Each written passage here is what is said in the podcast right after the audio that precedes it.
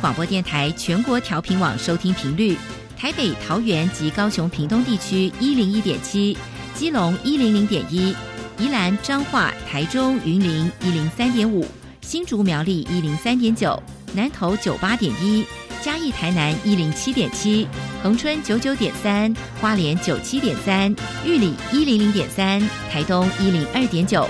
澎湖九九点一，金门八八点九，马祖九一点五。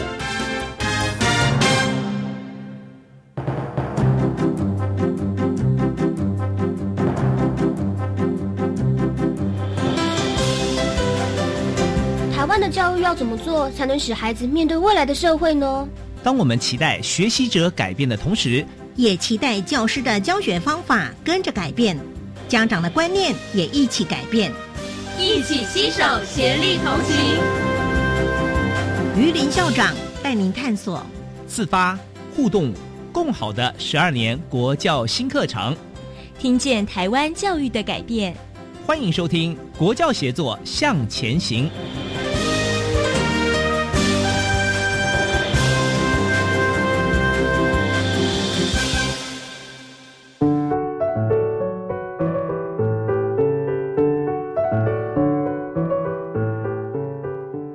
各位听众晚安，现在您所收听的是教育广播电台专为十二年国民基本教育新课程所规划的系列节目。这个节目固定在每个星期三晚上六点零五分为您播出。我是节目主持人于林。今天的节目为大家谈的是新课纲弹性学习课程发展与实践。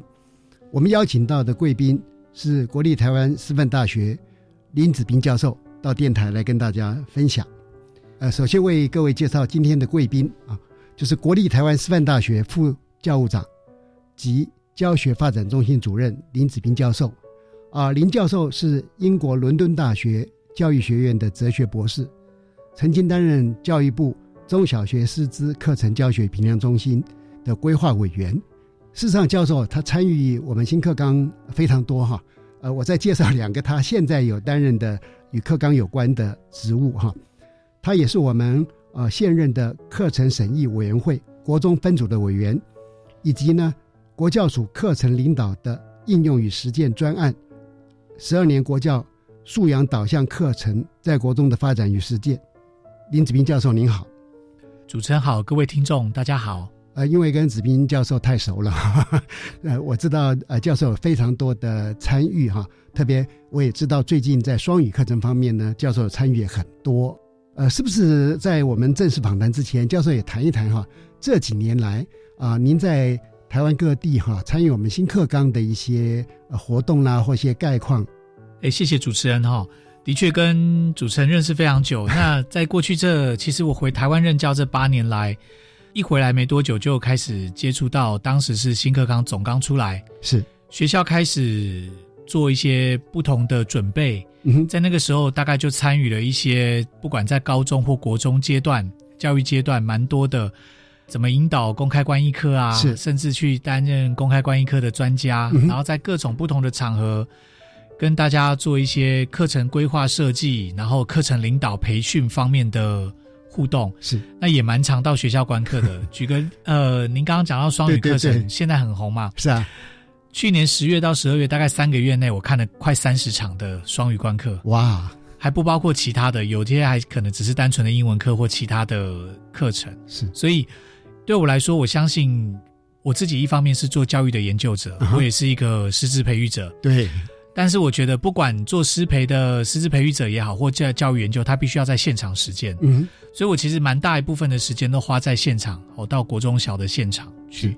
所以我觉得在这里累也累积我对课纲如何在学校落实或目前落实一些情况的理解。是，我也代表我们现场的校长啦、老师啦，哈，呃，向子斌教授表示感谢啊，因为我也会在很多不同的场合看到您，比方说前年嘛。我们就是在北女办的一个大型的孩子的啊自主学习的活动啊，我们也呃邀请您来预谈啊，因为今天我们谈的是有关弹性课程方面的规划跟实施啊。那么，因为弹性课程这个名词哈，对一般的社会大众来讲呢，哎可能会有点陌生啊。虽然我们呃教育体系里面的老师啊、校长们，甚至可能学生，他们也都呃有所耳闻。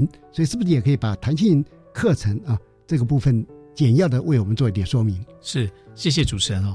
我想对听众朋友来说，弹性课程可能是您过去接受教育阶段的时候不会听到的一个东西。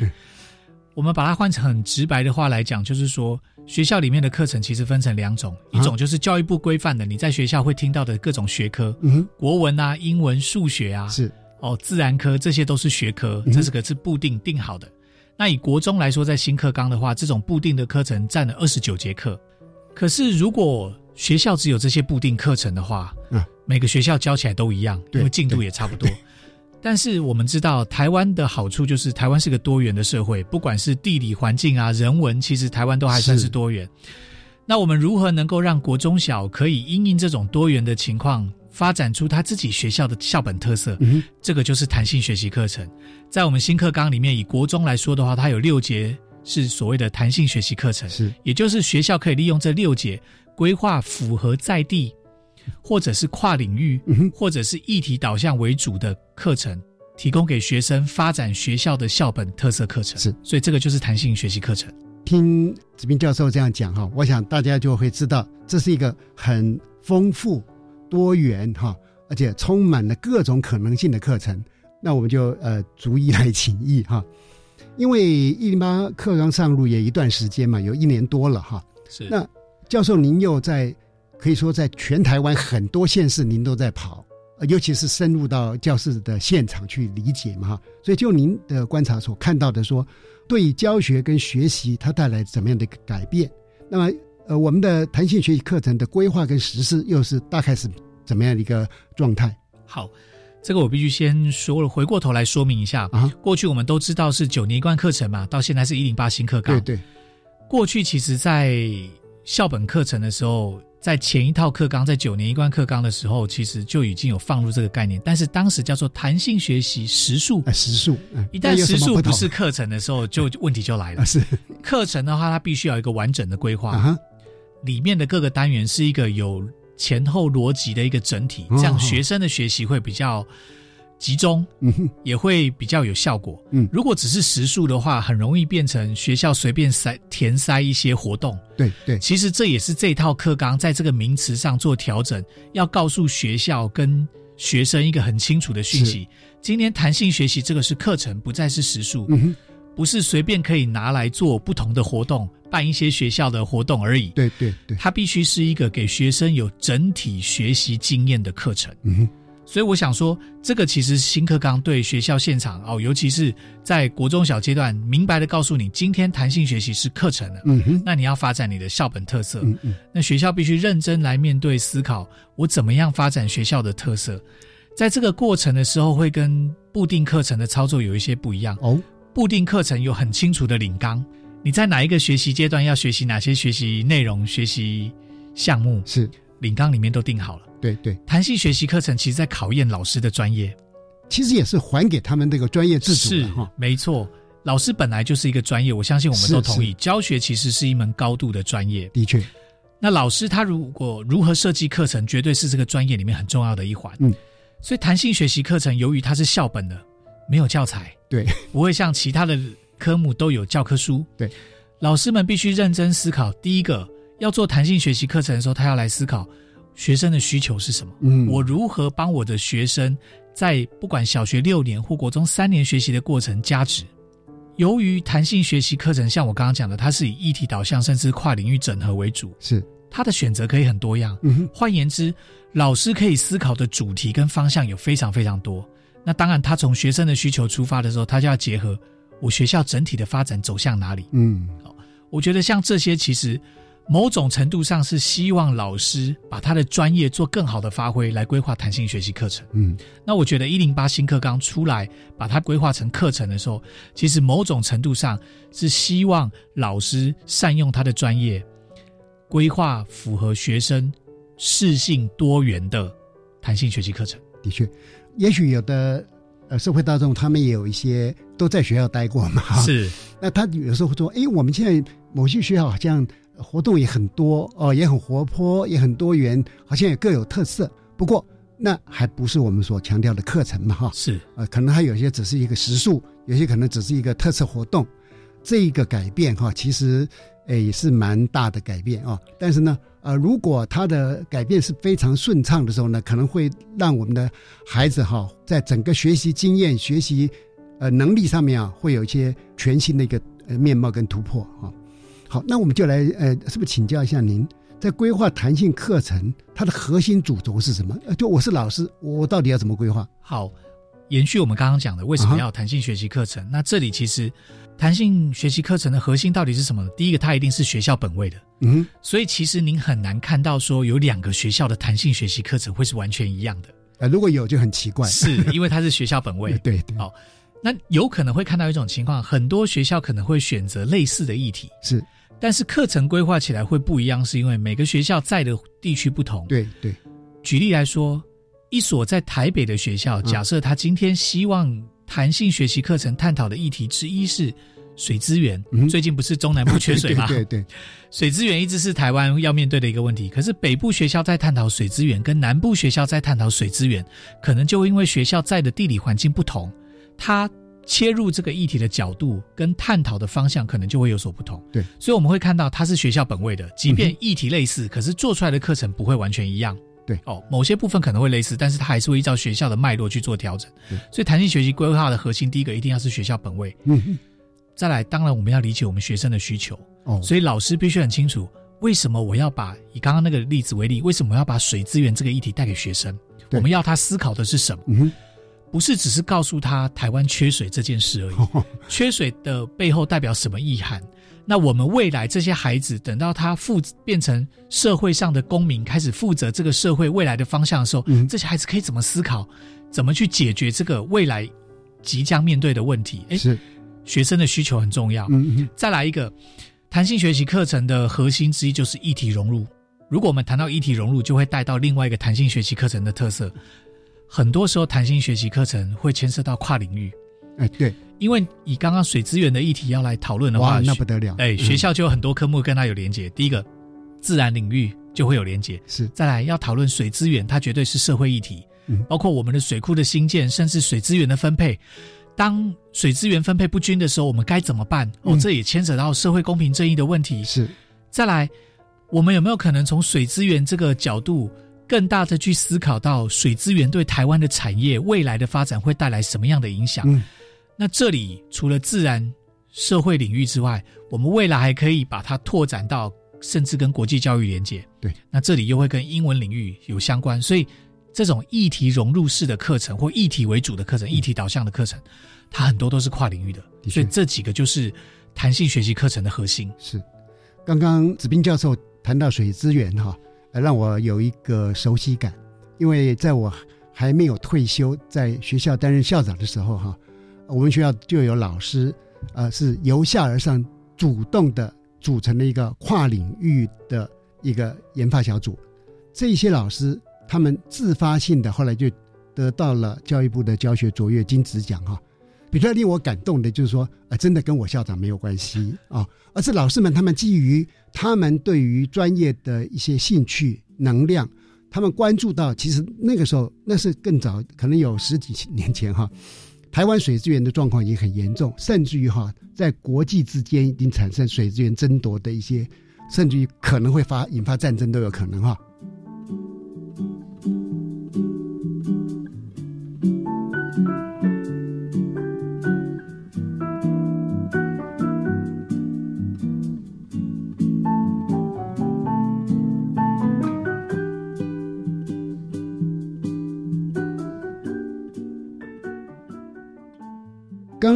教授把这个弹性课程的核心主轴已经点出来了哈，所以我想我们听众朋友现在就知道，它不是一个固定必修的课程，可能跟您当年在国中读书的时候哈啊有很大的不同。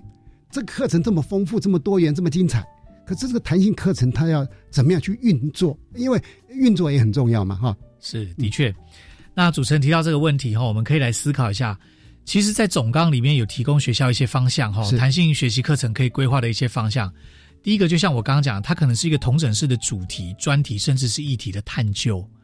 某种程度上，我们也希望培养孩子从小学、国中一路到高中，他可以有一些探究的精神，去培养他解决问题的能力，这是一种方向。另外一个，因为适性嘛，我们也知道，不是所有的孩子他未来可能都是要走学术这个方向，对对，所以他也有可能提供一些记忆课程的探索，是，所以这也是弹性学习课程可以规划的方向。再来，他可以给学生做课外的社团活动规划，因为这也是多元探索的一部分。对。那另外一个弹性学习课程，学校可以拿来运用的是有一些特殊需求领域的课程，像这些都是弹性学习课程可以规划、可以运作的不同的方式。嗯，那因为现在是课程，它在学校里面占有结束，所以这个一旦排下去的时候，这不是学校可以随便拿去被别的时数占用的。对对，这个要特别指出来。对。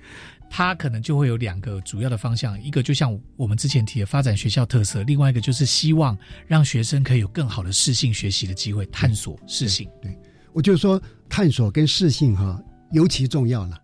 我个人也有在现场观察到一个很正面的状况，就是因为弹性学习课程，它在知识量上面哈有时候不是像固定必修浓度这么高了，于是有的孩子他可以透过弹性学习课程。重新回到学习的轨道，因为他在某些方面他有些独特的一些想法，或他的学习兴趣被引发了哈。我觉得我也向国中老师呼吁，就是说弹性学习课程有时候可以帮助我们把教室里边所谓的客人哈，他转化，他又回来，他可能就是真正的主人。既然教授您在这么多地方协助我们的学校做弹性课程的发展嘛，而且您刚也谈到你那个主持那个计划。就是素养导向那个部分，跟这个是完全紧密结合的，是不是也可以举一些您在现场上所看到的很不错的例子，可以让我们来分享？好，谢谢主持人。主持人刚刚提到那个计划哈，就是我们做课程领导的应用与生根这个计划哈，国教署补助的这个计划里面，我们其实是去陪伴学校，先对学校的需求做理解。嗯。然后带着老师们形成社群，然后发展学校的弹性学习课程。嗯，我们做的基本上是这样的一件事情。是，那我这里举几个例子。第一个，我想讲的应该就是台南市的后壁国中，这是我们计划其中一所学校。是，这个学校很特别。一般我们都会认为说，国中毕竟还是面对到会考升学。对，但是后壁的团队呢，其实在当初在校长主任的带领之下，哈，他们有一个社群的团队，其实他们在思考。以后壁国中的孩子来说的话，其实超过一半未来会走向技职哦，朝向实作的这条路走。是，所以他们就在思考说，是不是有可能回到弹性学习课程的精神，让学生在那个时候就对这些实实作操作比较记忆类的课程有一些体验。对，所以我们计划在跟呃在带领后壁国中做的时候，老师有这样的发想的时候，我们其实花了大概三年多的时间发展出一道课程。哦，那这结合他们在地的原来学校有的一个他们想发展的特色，就是陶艺，所以后壁国中发展出了一个以记忆为基础，但是结合国文领域跟自然领域，所以它是一个跨领域的弹性学习课程。他们做了一个叫陶养的课程，嗯，哦，陶就是陶土的陶，是养。养就是素养的养。哦，那这个课程我简单的介绍一下。其实基本上，它就结合了呃本来的艺文领域里面本就会做艺术领域里面会教学生捏陶，是。哦，他们学校有这样的设备，也有这样的传统，所以学生在捏陶的过程中，他有一些步骤，有一些想法啊。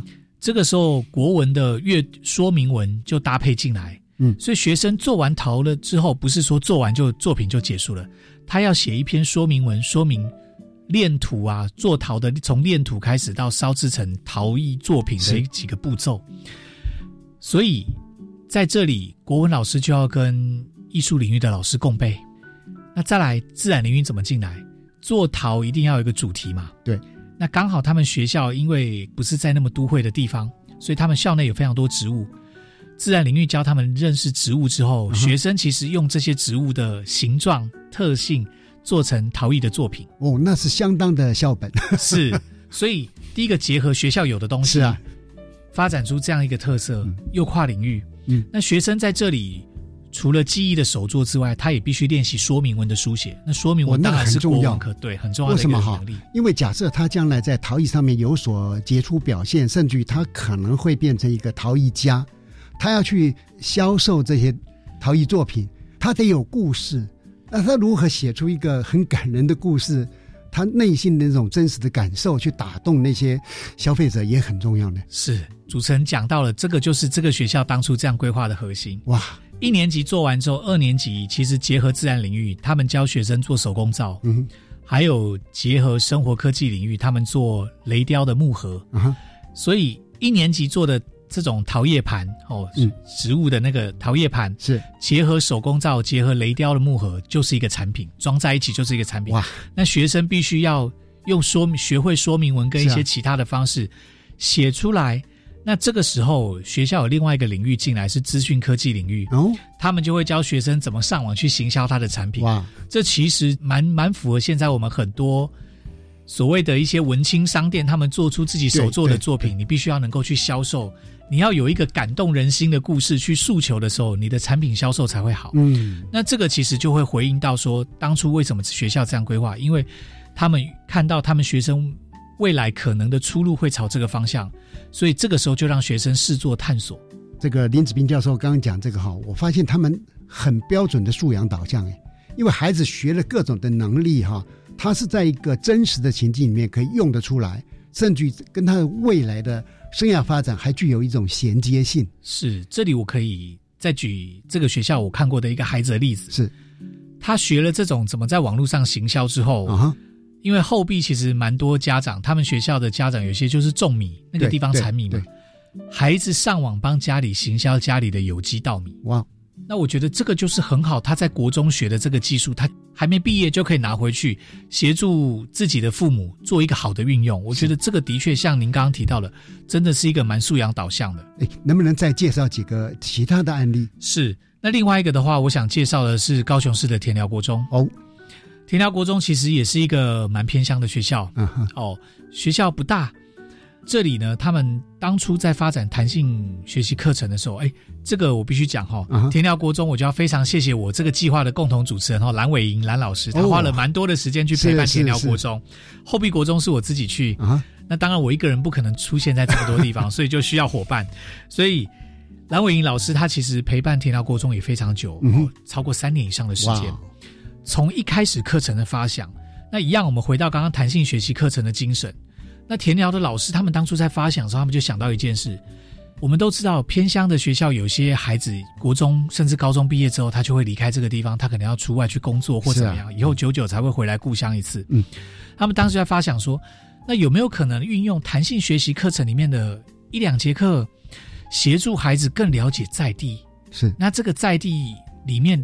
透过在地的理解，又可以发展出孩子怎么去整合、去理解一个地方的这种能力。嗯，所以田寮国中就希望结合学生最需要的，哦，他们也跨领域啊，在地是主题，但他们采用阅读的方式。嗯哼，因为他们发现田寮的孩子在阅读上面稍微弱了一点，所以他们就透过对在地的一些资料的阅读，同时增进学生的阅读能力，又增进他对在地的理解。嗯。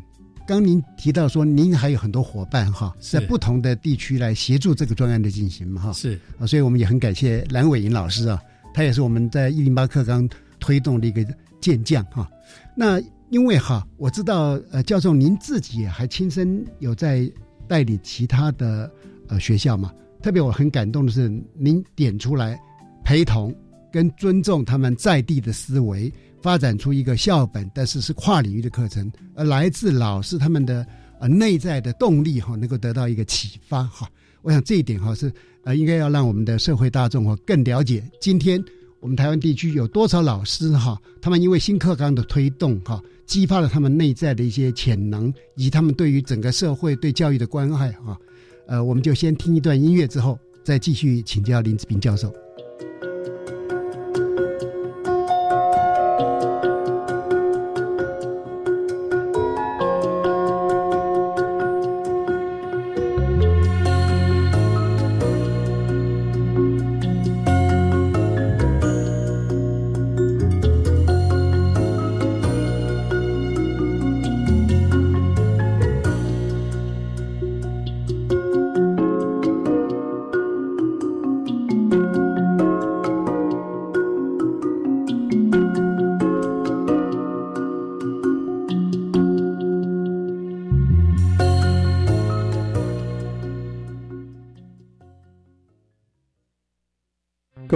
大家好，我是台大医院张尚存医师。自从武汉肺炎疫情发生以来，许多人配合政府居家隔离或居家检疫，而被限缩了行动自由。我们不应该害怕或排斥，要多给他们一些支持与鼓励。也提醒居家隔离或居家检疫的民众，确实做好与外界隔离。不管疫情如何变化，大家都要有正确正向的态度，不要彼此贴标签，才可以守护台湾的健康。由政府，请安心。资讯由机关署提供。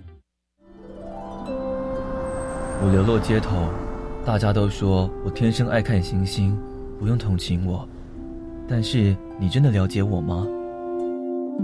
倾听是理解的开始，诉说是产生互动的钥匙。邀请您收听每周六早上七点，亚博制作主持的《城市的光影》，一起听见脆弱的声音。我希望在学期间能够领学杂费的补助、生活奖学金、实习津贴，毕业后能够有正式的工作。参加五专展示计划就能让你如愿哦！好棒哦！透过五专展翅，减轻学生就学负担，企业与学校培养产业需求人才。教育部邀请企业参与，共创学生、学校及产业三赢局面。以上广告是由教育部提供。我们是台湾弦乐团，我们都在教育广播电台。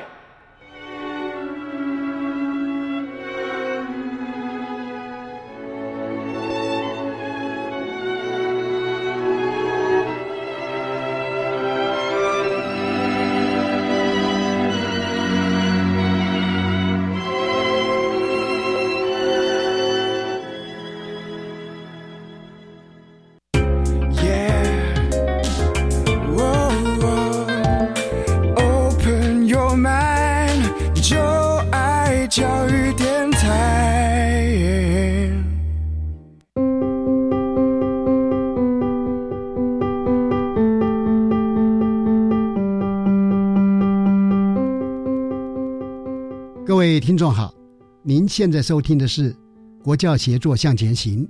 我们今天谈的主题是新课纲弹性学习课程发展与实践。呃，现场的贵宾是国立台湾师范大学林子斌副教务长。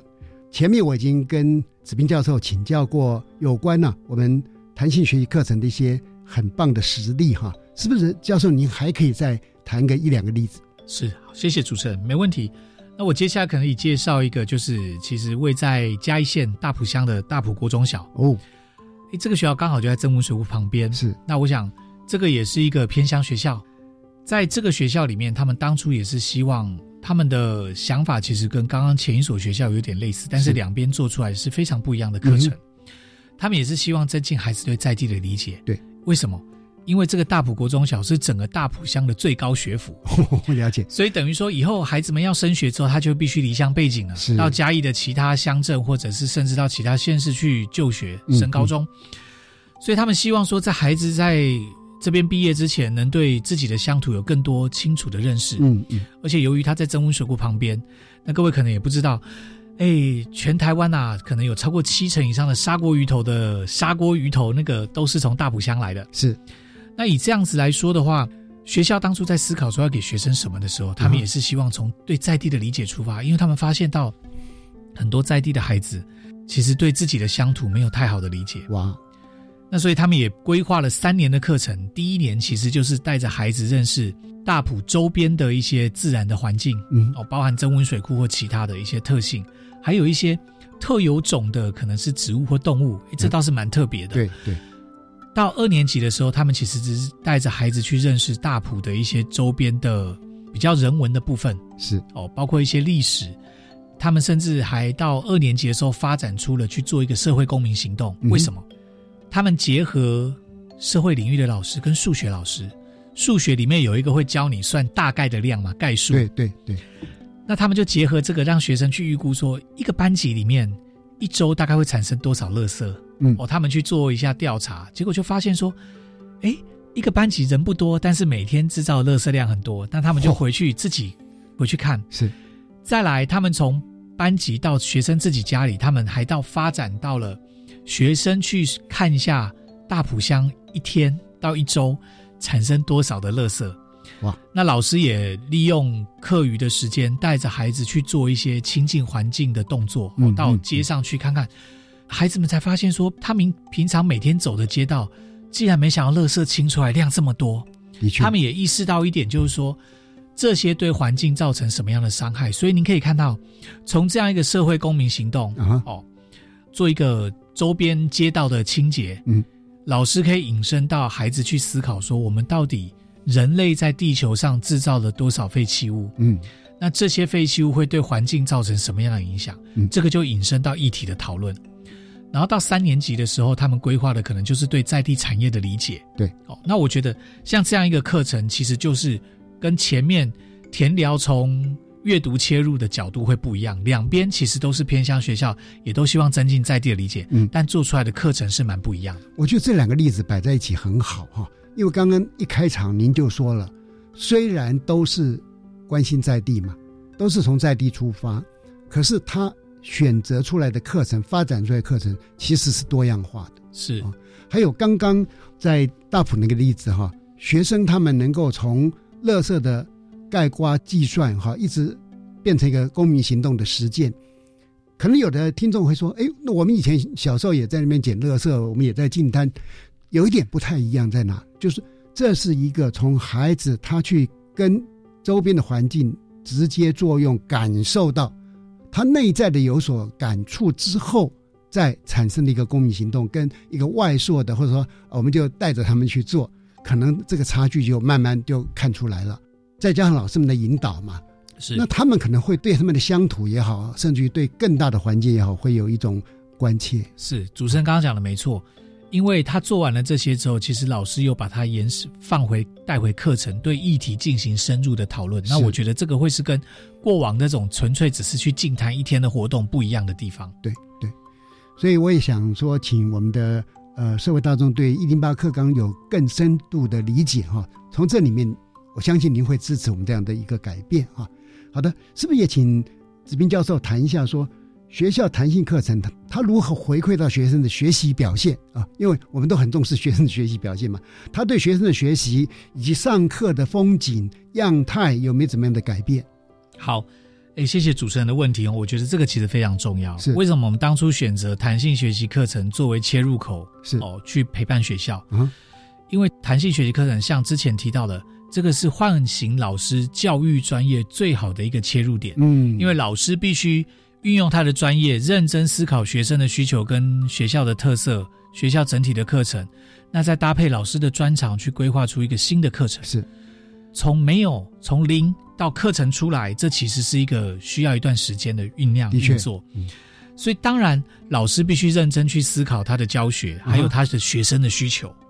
当老师开始认真面对学生需求的时候，他的课堂一定会发生一些变化的。怎样的变化？哎，他不只是在准备弹性学习课程的时候，他要去思考学生的需求。当他认识到说他的学生需求其实是不一样的时候，嗯，或者跟他原先预想的是不一样的时候，他自己教他原来科目的时候，他也会更在意学生的起点行为到底在哪里，哦、老师清不清楚？哇，这个这个影响力很大。对，我觉得这个是对老师来说会是一个有做过弹性学习课程的老师，经历过这个历程，他回去教领域课程的时候，他可能更会把这些放在心上，嗯，不会只是以前我就照着进度，我要赶进度。对，现在教学现场越来越多老师会提升到一点。我要把学生教会，而不是只是把课教完，这是两件不一样的事情，哦、截然不同。是，嗯，所以我觉得这个是课堂样貌改变的一种向度。嗯、另外一个，我们进去陪伴的时候，我们也会进行观课，老师们也会发现，我们去观课的时候，其实不是去评量或去检视老师上的怎么样，我们其实是看了这个课程之后，跟老师做一些讨论，提供一些建设性的回馈，让课程修得更好。嗯，当老师开始习惯这种实践之后。他就开始朝向专业的增长跟改进这一条方向迈进，嗯，因为他不会再把所有人拒于门外，他会愿意打开教室的门，让其他人来看。我觉得这个都是课堂样貌改变的一个起点。那如果我们讲到最终的核心课程，到底对学生的表现跟学生的学习带来什么改变？我可以举刚刚讲的两校的例子。好，田寮国中跟我们做了三年多，去年他们已经。很多年来，第一次又出现考上第一志愿的学生，嗯、高雄市第一志愿的学生。大埔国中小刚巧也在去年，也是跟我们计划做了将近三年左右，嗯，他们也出现考上第一志愿的学生。是这两校在过去十几年来，应该几乎都没有再发生，没有发生过这样的事情。那其实，在跟校长或者是老师们在讨论的过程中，老师们其实回馈也是在于说，当他们越了解学生的学习需求的时候，他们可以提供给学生更好的内容。以田寮来说。当初就是发现学生的阅读能力稍弱，嗯，其实这些孩子不是不聪明，对。他们只是阅读较少，所以今天透过这个弹性学习课程增强他们阅读力的时候，他们在回答国文的题目，甚至数学的题目的时候都有帮助，对，因为你要读懂题目才有可能回答的好，嗯，所以这些弹性学习课程，如果学校有认真思考，知道学生的需求在哪里，从这个角度切进去提升的话。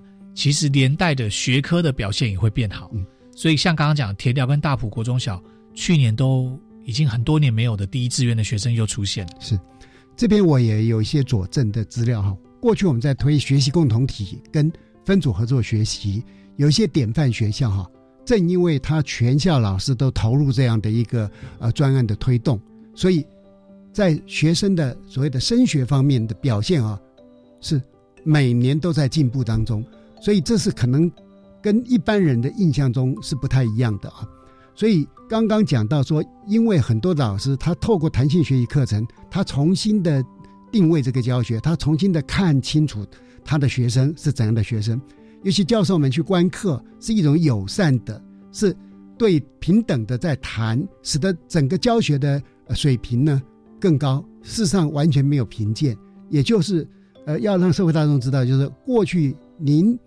听过的是叫做教学观摩啊，我们现在不是，我们是公开的观课来议课，更重要就是说，在观课议课之前，我们会所有的专业人员一起来共同备课。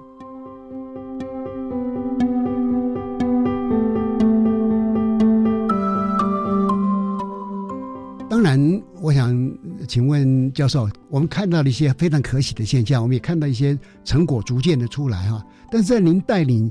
这个学校去协作弹性课程的过程中，是不是也会碰到一些困难跟挑战？这个我想困难挑战一定都有，是不同的学校面对的可能是不一样的问题。但是我觉得回过头来，我们必须要去面对的一个真正的挑战，在于说我们怎么样让老师的心态可以做一些调整。像我刚刚举的这些例子，其实蛮多都是在透过我们到学校陪伴跟增能的过程中。慢慢影响更多的老师，他的心态愿意变得更开放，嗯，甚至发挥他的专业去为学生着想，发展出适性的弹性学习课程。嗯，那我觉得现在其实现场这种老师，我敢说绝对是越来越多，越来越多。我们希望这种老师多到一定的数量的时候，可以造成一个整个现场大规模的转变。是，我觉得这种心态的转变将会是我们教育的未来。为什么这么说？老师的心态在转变的时候，他认真面对到教学现场需求的时候，老师也会持续的精进。老师必须要先变成终身学习者，才有可能让学生变成终身学习者。嗯，那我觉得现在比较大的困难在于说，我们还在影响部分老师的过程。我觉得，不管是教育部或国教署在这上面，其实提供了蛮多不同的各式的增能，所以我们可以看到现场这样愿意动的老师越来越多了。我觉得这是一个值得。开心的现象，嗯，那我们必须要给教学现场再多一点时间，嗯，的确，这边我也呼吁哈，如果现场我们的听众朋友里面有担任老师的，您也许可以重新用一个全新的观点来看待您的教学生涯，您也许可以跟您一些周边的已经开始用新的方式在进行教学、做一些课程研发的伙伴们呢，一起努力啊。很可能我们大家一起做，会使得台湾整个呃未来的学校风景哈能够得到一个翻转的机会哈。那这边我们是不是也谈一下课程领导人呢？在面对新课纲推动困境，或者还要怎么样去调试？好，主持人这个我想还是先跟听众说明一下，哎，课程领导人代表什么意思？我们讲直白的，是在学校里面，如果不管他是校长、主任，甚至是老师，或者他扮演其他的角色。他今天能够在学校的课程与教学的发展上，影响其他伙伴，带来创新的实践，或者是更好的课程设计的话，这个人就可以是课程领导人。是，所以不在乎他在什么职位，在乎是他能不能发挥这种影响力。那我们现在看到，其实蛮多学校里面其实是有老师哦，就像主持人刚刚举的例子，有一些老师他对一些议题有想法，他自己影响了其他的同才，形成一个社群。嗯，哦，那接下来对我来说。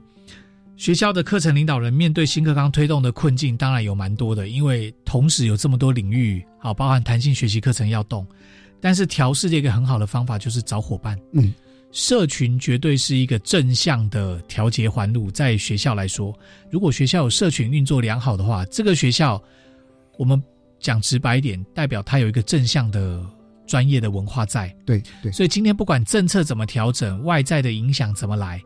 它里面都有一个这样正向的调节的能量，嗯，可以让学校朝向更好的课程与教学设计去走。对，呃，因为我们以往也在教学现场看到很多呃非常投入的，但是是孤独的老师。那我们现在在现场是看到了很多充满了生命力、很旺盛的创造力的呃教师专业社群。那有了社群的支撑哈，您就不会再那么孤单跟寂寞了啊。呃，是不是我们最后也请林子斌呃副校长呢，为我们今天的访谈您做一个总结？好，谢谢主持人哈。那我想说，新课纲其实花了蛮多的心力，规划出一个希望让我们的孩子未来更有素养、更有国际移动力、更能够符合他们要生存的时代。嗯，我们希望他们有一些可以从学校离开之后，不是只有知识，而是可以带得走的能力。我想这些大家都耳熟能详。那我们现在来看现场的话，我觉得不管是部里面或者是国教署这边，都为了新课纲的推动投注了很多的心力，提供现场老师非常多真能的机会。我们也看到很多现场的老师，其实重拾他的教育专业，去做为学生更好进行教学设计跟课程的规划。我觉得这个其实都值得社会大众对教育专业这些从业人员有更好、更多的鼓励。是。我觉得家长跟老师良性的互动，绝对是协助学校朝向更好改变的一个开始。嗯，那弹性学习课程绝对是学校可以切入课程与教学改变的一个起头。嗯，那课程领导人就会是一个很重要的领头羊的角色。是，今天非常感谢林子斌教授啊，到电台跟我们听众朋友来讨论这个非常有趣的新鲜的一个议题哈。我们也谢谢听众朋友的收听，林子斌教授晚安。哎，主持人晚安，各位听众晚安。接着，请您收听由南音主持的课纲交流道。老师、同学、家长们请注意，关于十二年国教新课纲的疑难问题与解答，都在课纲交流道。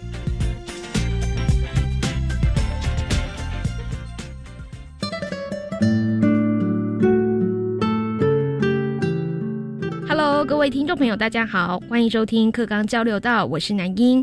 在今天的单元当中呢，特别邀请到桃园市中原国小的黄木英校长，校长您好。各位听众大家好，要来请教一下校长一个问题哦，就是为什么一零八课纲规划说国小的孩子要学习新著名语言呢？这个重要性在哪里呀？谈到新著名语文纳入课纲，应该是要从一百零三年开始，一百零三年立法院就通过了。当时呢，提出来就是有鉴于我们台湾有非常多的新住民，五十万的新住民在台湾，那他们已经孕育出下一代了。那我们希望呢，这样的一个语言优势，也能够透过教育的方式，让孩子在课程当中习得。所以现在目前规划的新著名语言，就是有包含哪几种呢？如果以新住民来讲，在台湾有一百多个国家。那么我们目前是纳入呃新住民以及他的子女人数最多的七个国家，分别是越南、印尼、泰国、缅甸、马来西亚、柬埔寨、菲律宾等七个国家的新住民语文，还纳入到我们的课程当中。那等于说是从小一就要开始学习吗？当然，因为我们课纲的规范，当然就是从小学一年级，那我们是涉及到国中九年级。好，可是我在想啊，这样子可能有部分的家长会担心说，哎，可是这样会不会影响到像在国语文啊，或是英语学习方面的时数呢？新著名语文纳入课纲，它是增加选项，而不是增加压力。之前有一堂课叫做本土语文，它原来可以选的是原住民语、客语，还有闽南语，现在就是加了一个新著名语文。也就是有四类的课程可以让孩子做选读。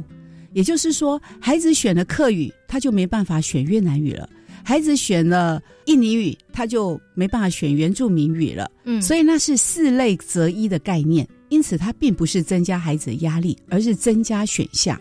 等于说，小孩子是从小一到小六都要学习。那他们，譬如说中间，他们对于他们原本选择语言没有兴趣的话，也可以换其他语言吗？呃，我们在选课注意事项，新著名语文选课注意事项就有规范了，鼓励孩子选读。那选读之后呢，原则上是希望他持续选择一个学年之后，呃，如果他有其他要选择的调整，那我们是尊重的。所以目前，像校长您自己的学校运行的方式是如何呢？大概有哪几种语言？因为我是负责桃园市的整个新著名语文推动，以及全国，因为我也是在负责全，因为我自己本身是新著名语文课纲委员，也是教材编审委员，横跨七语的教材编审委员。那我们在全国这样的一个推动，会发现说，其实现在全国呢，在选读的孩子已经高达快八千位孩子了，嗯嗯，人数是非常多的。那我们桃园市呢，在一零九学年度就有开设了五百多个班。那在校长自己学校大概有几个？我们学校呢是开了两种语言，越南语跟印尼语两种语言。对，但是我在想啊，像尤其这种七国语言的新著名语言哦，那在这方面的师资，要强调是专业师资是足够的吗？老师一定是要专业。所以，我们从一百零五年度开始呢，我们就开始在全国培训新著名语文的师资。师资大概来自于四大类：新著名，还有就是呃新住民二代。第三类呢，就是像有选习东南亚语系的学生；或第四类呢，就是有新住民语文专长，又有同时能够通过检测的。所以呢，这四类都可以成为我们新著名文培训的师资。那我们在培训的时候呢，其实是非常重视的。我们在全国各个县市都大量的做培训。那我们在培训的时候，每一个这样四类的人呢，你来报名之后是要上三十六小时的课，嗯，才能够拿到第一张门票。之后，我们还规划了进阶班、回流班等等的课程，因为我们知道教学有时候你给他知能之后，有些是要有实物的印证之后，然后呢，再透过回流教育，让他专长能够提升。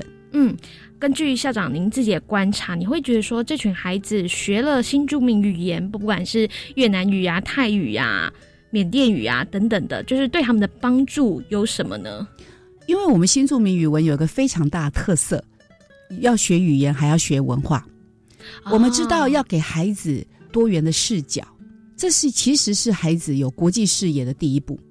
我们常说，让孩子你让他心中这样的一个学习内容有多大，他的世界就会有多大。所以我们会把很多的文化面向放进来，让孩子呢理解不同的文化它的差异，还有它的共同性，以及各国的国情。因为说实在话，我们台湾对于东南亚。有很大的偏见，但是我们却没有觉察到，现在东南亚正在崛起当中。如果我们让孩子有这样一个语言优势，同时他有很多新住民，他的妈妈就在台湾了。其实这是一个孩子能够走出台湾、提升他竞争力非常重要的一个关键能力。是，哎，那校长，你有观察到像你们自己学校有越南语吗？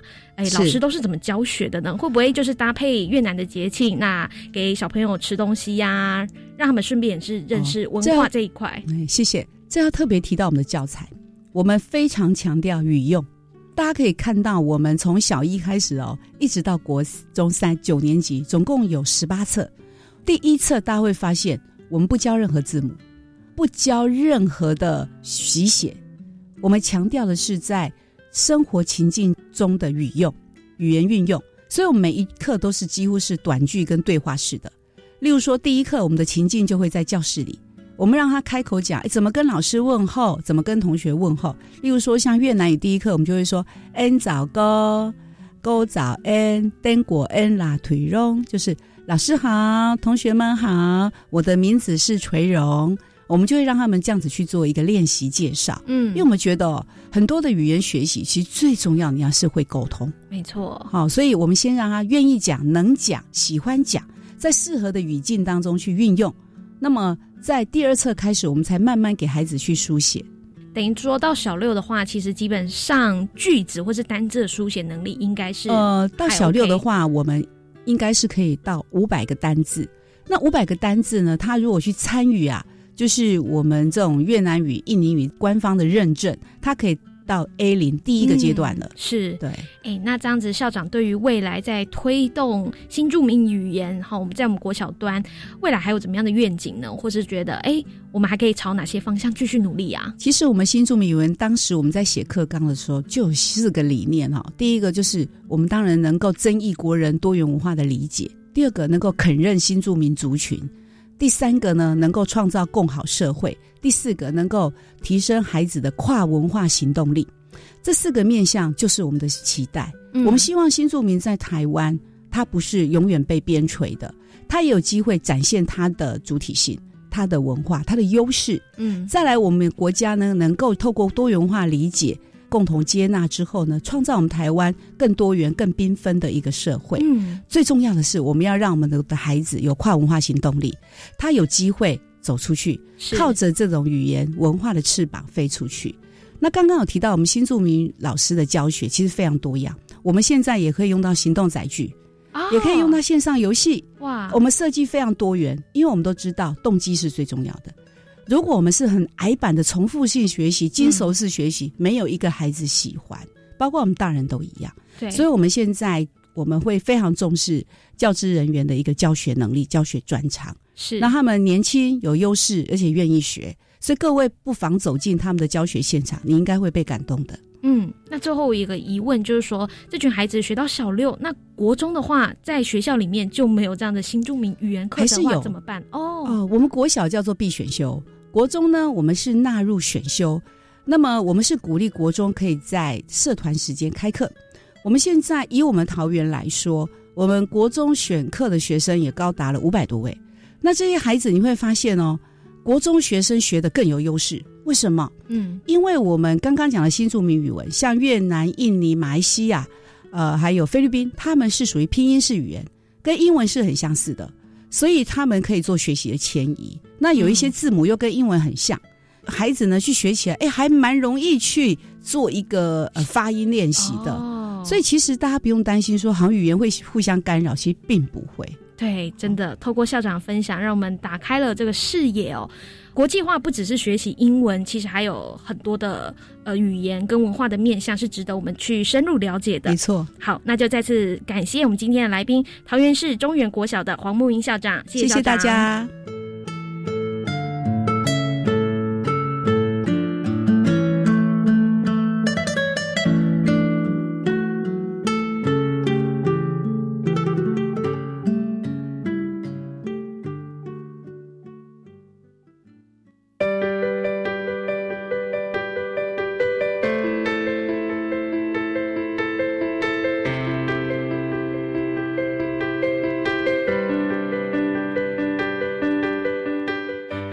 各位听众，国教协作向前行这个节目在每个星期三晚上六点零五分播出。下星期三将由本节目另一位主持人谢若兰老师为您服务。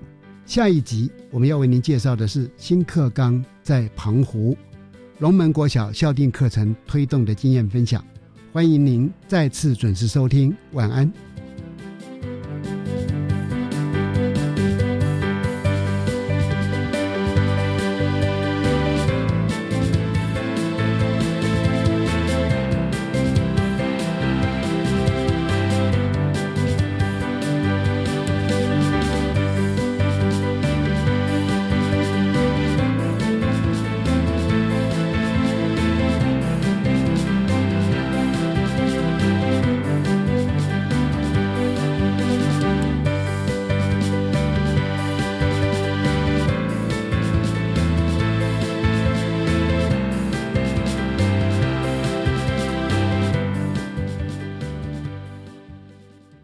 是 V.K. 课，Open Your Mind，就爱教育电台。